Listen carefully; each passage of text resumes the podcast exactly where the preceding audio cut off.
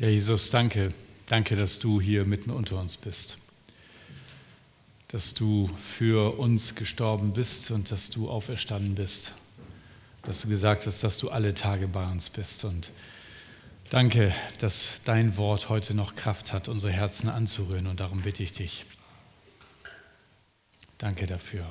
Amen. Ja, mit einer kleinen Unterbrechung am letzten Sonntag durch den Open Doors Gottesdienst für verfolgte Christen haben wir heute den Abschluss der Predigtreihe über Jona. Jona, der etwas merkwürdige Prophet und ich habe diesen Abschluss einfach mal überschrieben mit Jona und du. Was hat das mit dir zu tun, diese ganze Geschichte von Jona?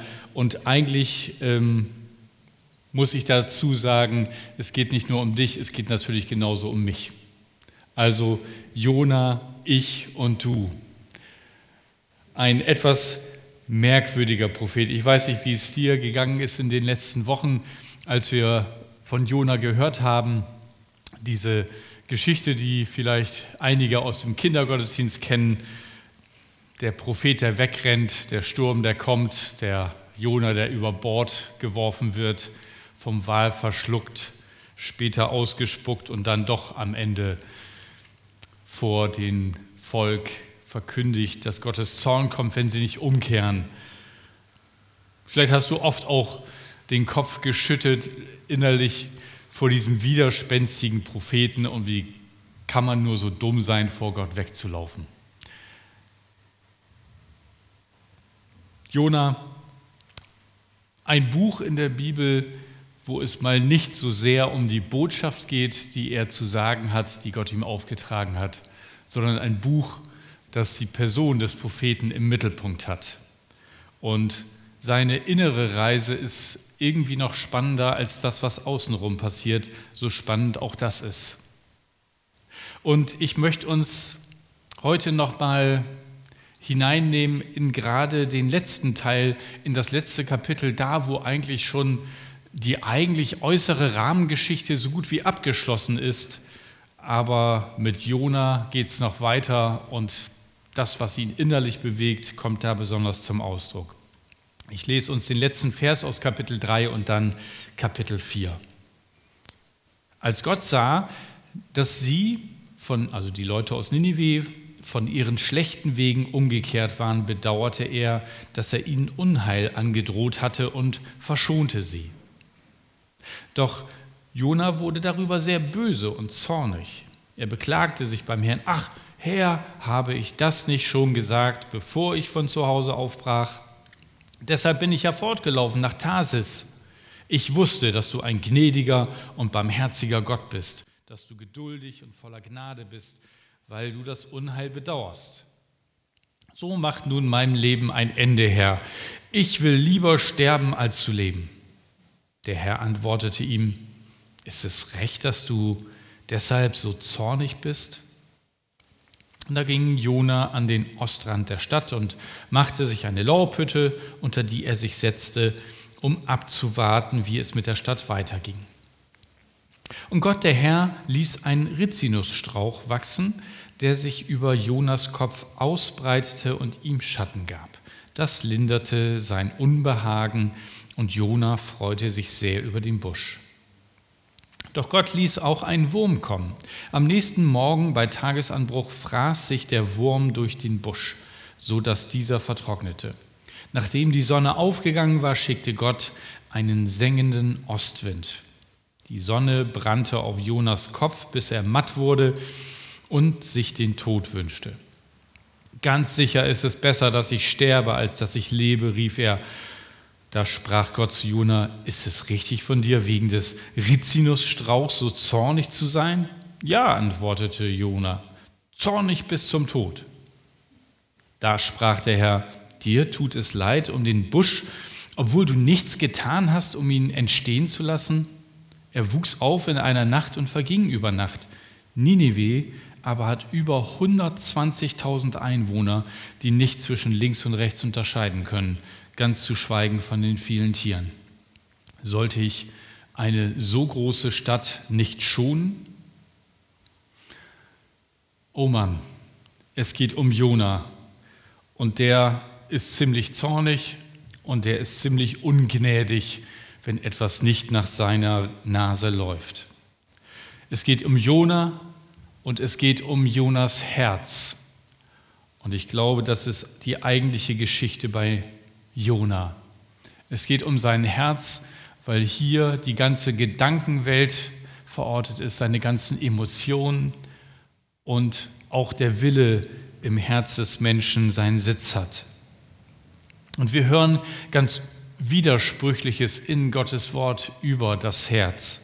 Zum einen haben wir aus Sprüche 4:23 behüte dein Herz mit allem Fleiß, denn daraus quillt das Leben. Bestenfalls müsste man eigentlich sagen. Denn Jesus weist auch noch auf ganz andere Dinge in Bezug auf das menschliche Herz hin. In Matthäus 15, 19 sagt er, denn aus dem Herzen kommen böse Gedanken wie Mord, Ehebruch, sexuelle Unmoral, Diebstahl, Lüge und Verleumdung. Das alles steckt in unserem Herzen drinne und diese Gedanken bewegen uns und mal gewinnt der eine Überhand und mal der andere. Ich habe euch ein ganz altes Bild mitgebracht von einem Buch, das aus dem vorletzten Jahrhundert stammt und das heißt Das Herz des Menschen. Das hat das mal ernst genommen und mit diesen alten Wurzelsünden und Bildern verbunden, was in so einem Herz eines Menschen drinstecken kann. Und ihr seht neben den verschiedenen anderen Sachen oben links den Pfau für Stolz. Der Pfau, der sich aufplustert. Ich weiß nicht, ob ihr das schon mal im Zoo gesehen habt. Das sieht schon sehr imposant aus. Und wenn er das mal nicht macht, sieht er eigentlich ganz harmlos aus. Und dann haben wir unten noch rechts den Zorn, die Raubkatze. Und mir ist aufgefallen, das sind eigentlich die beiden Sachen, die Jona am meisten beherrschen und auch beschäftigen.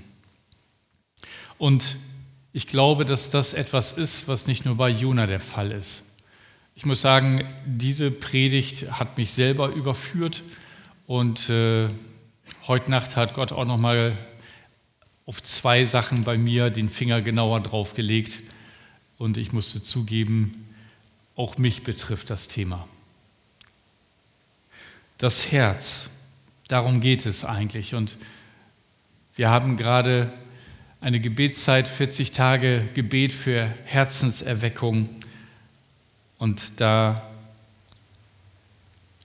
werden, werden Texte auch immer gelesen, jeden Tag am Morgen, wenn hier gebetet wird. Und einer vom vorletzten Tag hat mich da besonders angesprochen. Da heißt es, Jesus Christus hat mehrfach über das menschliche Herz gelehrt. Er sprach über das sanftmütige, demütige, edle und reine Herz. Er sagte, dass es für ein Herz möglich sei, zu zweifeln, verhärtet oder weit weg von Gott zu sein. Er sprach auch über das Böse, das aus dem Herzen kommt. Jahrhunderte vorher hat der Prophet Jeremia erklärt, trügerisch ist das Herz mehr als alles und unheilbar ist es. Wer kennt sich mit ihm aus? Jeremia 17,9. Die inneren Herzensvorgänge sind so kompliziert, dass göttliche Hilfe nötig ist, um, aus, um den wahren Herzenszustand zu enthüllen. Der Heilige Geist ist es, der uns alle Dinge lehrt, uns in alle Wahrheit führt und uns aller Schuld überführt indem er unser Herz ins Rampenlicht des Wortes Gottes stellt, identifiziert er Sünde, offenbart geheime Beweggründe, entlarvt faule Ausreden, zerstört falsche Hoffnungen und deckt Illusionen auf. Das tut der Heilige Geist, wenn wir ihn lassen. Aber oft beherrschen uns diese Prägung und das, was wir mitgenommen haben, was wir in unserer Familie irgendwie aufgeschnappt, gelernt haben, Verhaltensweisen, wie aus dem, was von außen an uns herangetragen wurde und aus dem Herzen kombiniert, irgendwie Teil unserer Persönlichkeit geworden sind. Und ich weiß nicht, wie euch das geht, aber Stolz und Zorn sind schon so zwei Sachen, die ja, sich leider sehr oft in unsere Herzen einnisten.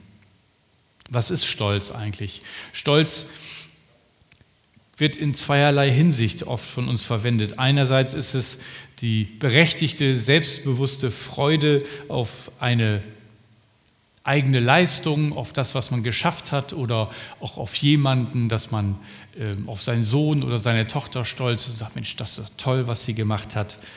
Das ist okay. Aber dann gibt es auch dieses überhöhte Selbstwertgefühl, das sich in Überheblichkeit, Arroganz und Eingebildetheit oder Ähnlichen äußert. Stolz sieht oft auf andere herab. Und das Problem ist, dass man Stolz bei sich selber meistens nicht entdeckt oder sieht. Er ist irgendwie gefühlt unsichtbar. Und wenn ich jetzt äh, fragen würde, so hier in die Runde, Mensch, wer hat ein Problem mit Stolz, wäre das total normal, dass sich keiner meldet. Deswegen mache ich das auch nicht. Ist nicht so hilfreich. Ja, also wenn ihr euch jetzt auch nicht gemeldet habt, könnt ihr vielleicht einen Moment die Augen schließen und ich wecke euch dann wieder, wenn es für euch weitergeht. Aber vielleicht betrifft es euch ja doch.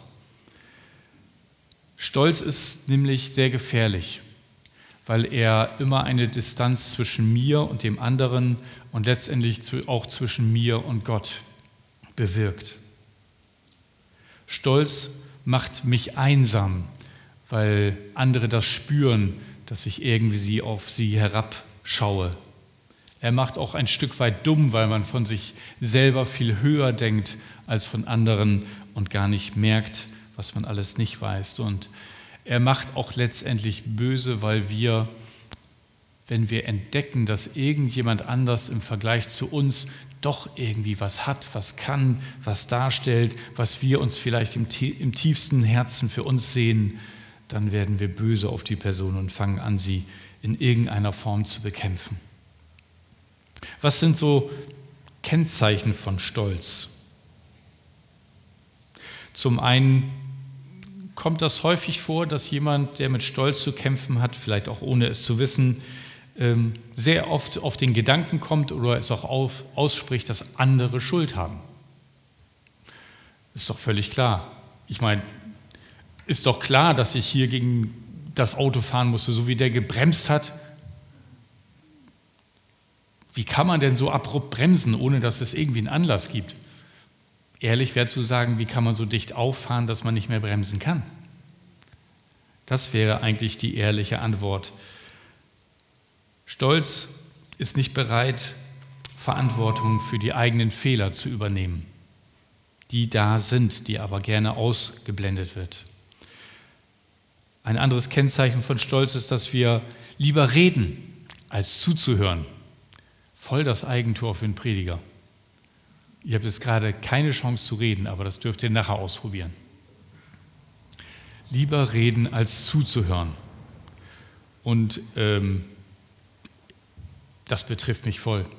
Also nicht nur, weil ich jetzt hier stehe und ihr gerade nichts sagen dürft, sondern auch, wenn ich so in meine Jugendzeit zurück mich erinnere und wie gerne ich Dinge erzählt habe und von irgendwas berichtet habe, was ich total wichtig fand und ganz wenig zugehört habe.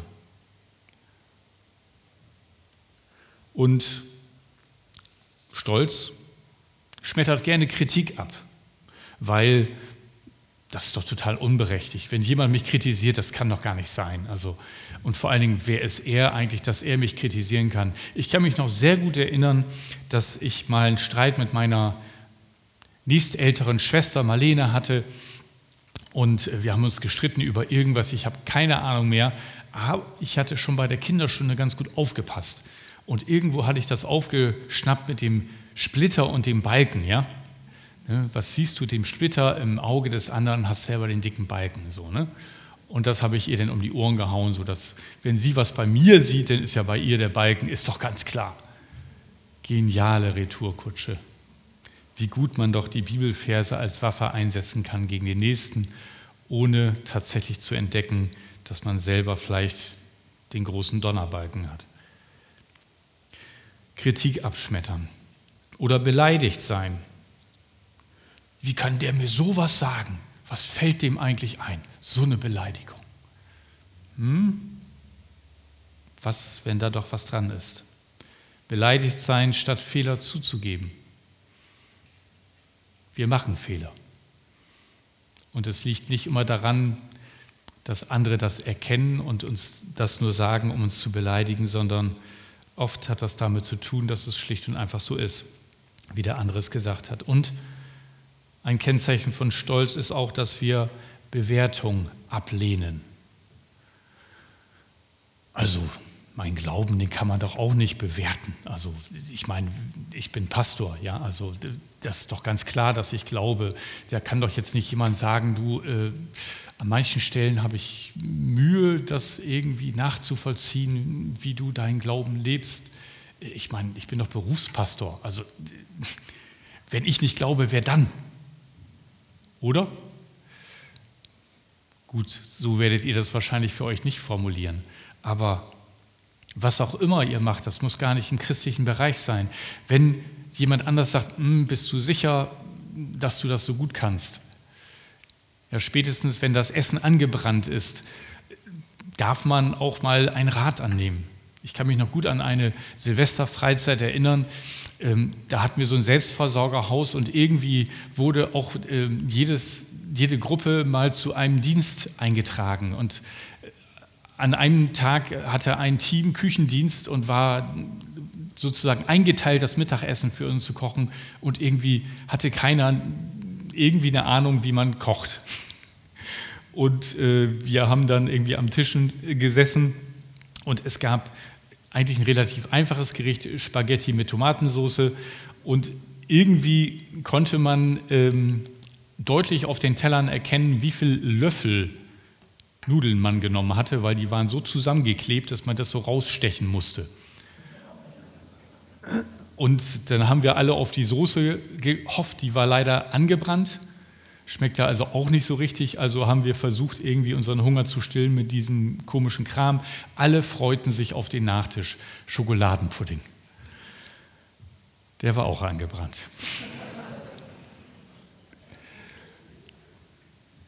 Da darf man schon mal sagen, äh, ich habe so den Eindruck, dass ihr andere Gaben habt oder vielleicht fragt doch mal jemand, der euch dabei helfen kann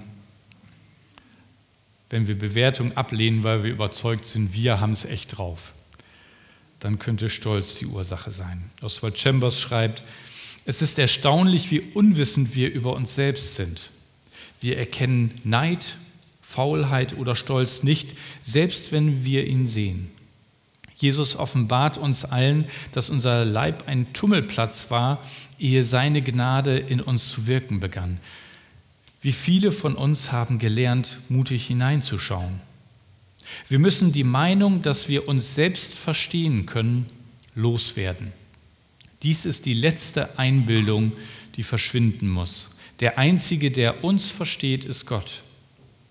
Der größte Fluch im geistlichen Leben ist die Einbildung, also der Stolz.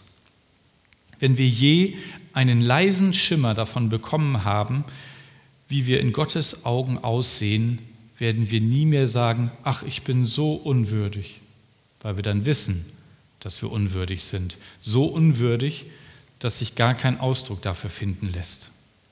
Solange wir von unserer Unwürdigkeit nicht ganz überzeugt sind, wird Gott uns immer mehr einengen, bis er schließlich mit uns allein ist. Wo noch eine Spur von Hochmut oder Einbildung vorhanden ist, kann uns Jesus nicht erklär, nichts erklären. Er wird uns durch eine Enttäuschung, in der unsere geistliche oder geistige Eitelkeit verletzt wird, oder durch eine Herzensenttäuschung hindurchführen. Er wird uns ungezügelte Leidenschaften zeigen, Dinge, von denen wir nie gedacht hätten, dass er um ihretwillen allein mit uns reden müsse. Wir sprechen in dieser Zeit viel davon, dass Gott dich liebt, dass er dich wunderbar gemacht hat, dass er sein Leben für dich gegeben hat. Und diese Dinge sind alle richtig.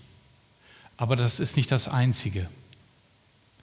Wir würden einen großen Teil der Wahrheit ausklammern, wenn wir auch nicht auch über das sprechen würden, was noch aus unserem Herzen rausoperiert werden muss und was immer noch da ist. Und deswegen ist es so wichtig, dass wir auch unserem Stolz ins Angesicht schauen. Und ich habe den gestern sozusagen bei mir selber erlebt. Und ich habe das auch nicht erst erkannt. Heute Nacht hat der Herr mir gesagt, übrigens, das war Stolz. Gestern Morgen hatten wir vor, wir wollten als Familie uns beim Tag der offenen Tür in der Georg-Müller-Schule einfinden und überlegen, ob das für unsere Tochter Amy was ist.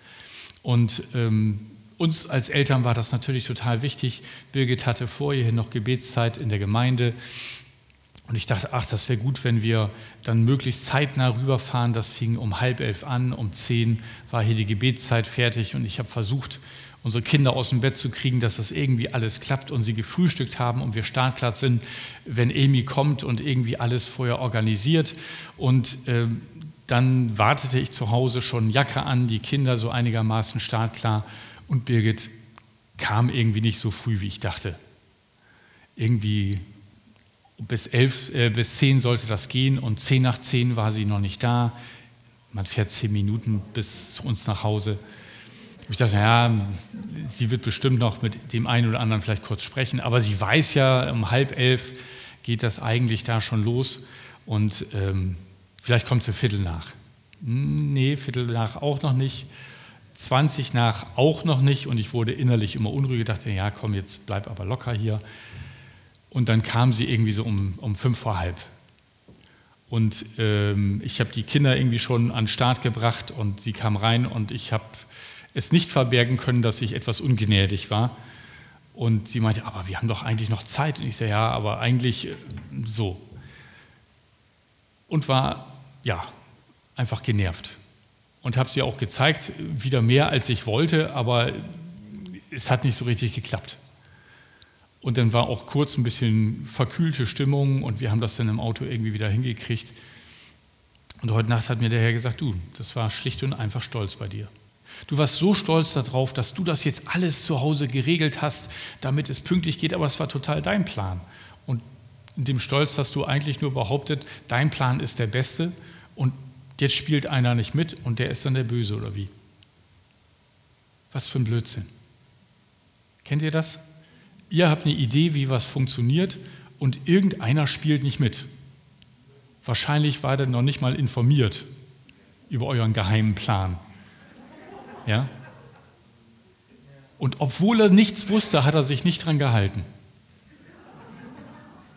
Was für ein Mist. Das ist doch total berechtigt, dass man dann irgendwie wütend ist, oder? Ja. Manchmal muss ein der Herr nachts erstmal wach machen, damit man das schnallt. Bei mir war es so. Stolz kann einfach so eklig sein und er bringt immer etwas, einen Keil zwischen uns und andere. Und dann ist da noch der Zorn, der hat so ein bisschen bei mir gleich mit reingespielt. Bei Jona war es auch so, er war zornig über Gottes Gnade und über den verdorrten Rizinusstrauch. Zorn an sich ist noch nicht, nicht falsch, weil Zorn uns erstmal zeigt, dass wir mit irgendwas nicht einverstanden sind. In Epheser 4, 26 schreibt Paulus, zürnt ihr, so sündigt nicht. Also der Zorn an sich ist noch keine Sünde, aber wenn wir nicht genau hinschauen, was macht uns da eigentlich zornig, dann kann das schnell in die Richtung gehen. Wenn jemand in unseren Augen ungerecht behandelt wird, dann gibt der Zorn uns Mut, gegen Ungerechtigkeit aufzustehen. Aber Zorn kann auch durch verletzten Stolz, zum Beispiel wie bei mir in dem Beispiel eben, oder Neid oder Selbstgerechtigkeit entstehen. Und darum rät uns Jakobus in seinem ersten Kapitel, Vers 19, jeder Mensch sei schnell zum Hören, langsam zum Reden, langsam zum Zorn. Zorn ärgert sich meistens über andere und sieht in ihnen die Ursache meiner Schwierigkeiten. Uns kommt dann selten der Gedanke, dass bei uns selbst das Problem zu suchen ist. Und im Zweifelsfall habe ich recht mit meinem Zorn. Ja? Also kann doch gar nicht anders sein. Das zweite Beispiel von gestern. Ich habe noch ein bisschen später an der Predigt gesessen und bin dann spät ins Bett gegangen und wollte dann mein iPad und mein Handy aufladen und es war nur noch ein Ladegerät da. Das größere Ladegerät ist bei uns im Haus sehr beliebt. Ich habe da sogar zwei von und hatte extra eins auch für Birgits Handy rausgelegt und irgendwie hat sie das vielleicht nicht gesehen und hat dann meins genommen. Und das, wenn man müde ist und nur noch ins Bett will, dann ist nur noch das kleine Ladegerät da. Super. Jetzt hat man schon alles versucht, damit es irgendwie funktioniert und dann ist das doch weg. Das kann doch wohl nicht sein. Oder? Kennt ihr das? Man hat mal wieder echt einen guten Plan gehabt, hat sich sogar echt darum gekümmert und dann ist das doch irgendwie anders. Das kann doch wohl nicht sein. Merkt ihr, das ist wieder so ein Ding von Selbstgerechtigkeit. Ich habe mir was ausgedacht und die anderen spielen nicht mit. Zorn ist an der Stelle total fehl am Platz, weil geht davon die Welt unter? Ist das wirklich so dramatisch? Ich merke nur, in meinem Herzen steckt mehr drin, als ich das manchmal wahrhaben will. Und Zorn trennt mich vom anderen. Darum fragt Gott auch Jona, hast du ein Recht, so zornig zu sein? Und vielleicht fragt er das auch dich heute. Wie ist das mit deinem Zorn? Zorn und Stolz arbeiten sich besonders am anderen ab. Wir kommen selten auf die Idee, nachzugucken, was hat mich eigentlich so zornig gemacht? Ist mein Zorn eigentlich berechtigt? Bei Jona war es der Zorn, dass Gott einfach so gnädig ist mit diesen 120.000 Leuten, die doch eigentlich so ein Verbrecherstaat waren, die einfach nur böse waren und brutal. Aber auch der Zorn über diese Pflanze, ja, dieses, er hat da nichts zu getan, aber sie ist nicht mehr da. Und manchmal sind das die Banalitäten, die uns wütend machen, wie so ein fehlendes Ladegerät. Was soll das? Stolz überhöht mich und wenn das nicht klappt, mache ich den anderen schlecht. Und wenn der andere nicht erkennt, wie toll ich bin, dann werde ich zornig. Durch Stolz sehen wir die Fehler meist bei den anderen. Jesus weist uns in der Bergpredigt aber auf einen fatalen Zusammenhang hin, der uns selbst betrifft wenn wir anfangen, andere zu richten. Er sagt Matthäus 7,1, richtet nicht, auf das ihr nicht gerichtet werdet. Oswald Chambers noch einmal schreibt dazu, hinsichtlich des Richtens sagt Jesus, dass wir es überhaupt nicht tun sollen. Der Durchschnittschrist ist ein sehr scharf kritisierendes Individuum. Das Kritisieren gehört zu den gewöhnlichen Fähigkeiten des Menschen, doch ist in der geistlichen Welt nichts damit zu erreichen. Das Kritisieren besteht in der Zerpflückung der Kräfte und Fähigkeiten desjenigen, der kritisiert wird. Einzig der Heilige Geist ist in der Lage, konstruktiv zu kritisieren. Er allein ist imstande, aufzudecken, was falsch ist, ohne zu verletzen und zu verwunden. Wenn du dich in einer kritiksüchtigen Stimmung befindest, ist es dir unmöglich, mit Gott in Verbindung zu treten. Sie macht dich hart, rachsüchtig und grausam und hinterlässt dir das schmeichelhafte Gefühl, eine überlegene Persönlichkeit zu sein. Jesus sagt, als Jünger sollt ihr eine Gemütsverfassung zu erlangen trachten, die alle Kritiksucht ausschaltet. Dies kann nicht ein für allemal erreicht werden. Hüte dich vor allem, was dich dem Platz der überlegenen Persönlichkeit einnehmen lässt. Wenn ich in deinem Auge einen Splitter sehe, bedeutet dies, dass sich in meinem eigenen Auge ein Balken befindet. Jedes Mal, wenn ich richte, verdamme ich mich selbst. Höre auf, einen Maßstab an andere Menschen anzulegen. Es ist mir nie mehr ein Mensch begegnet, sagt Oswald Chambers, an dem ich hätte verzweifeln können, seitdem ich erkannt habe, was, abgesehen von Gottes Gnade, in mir ist.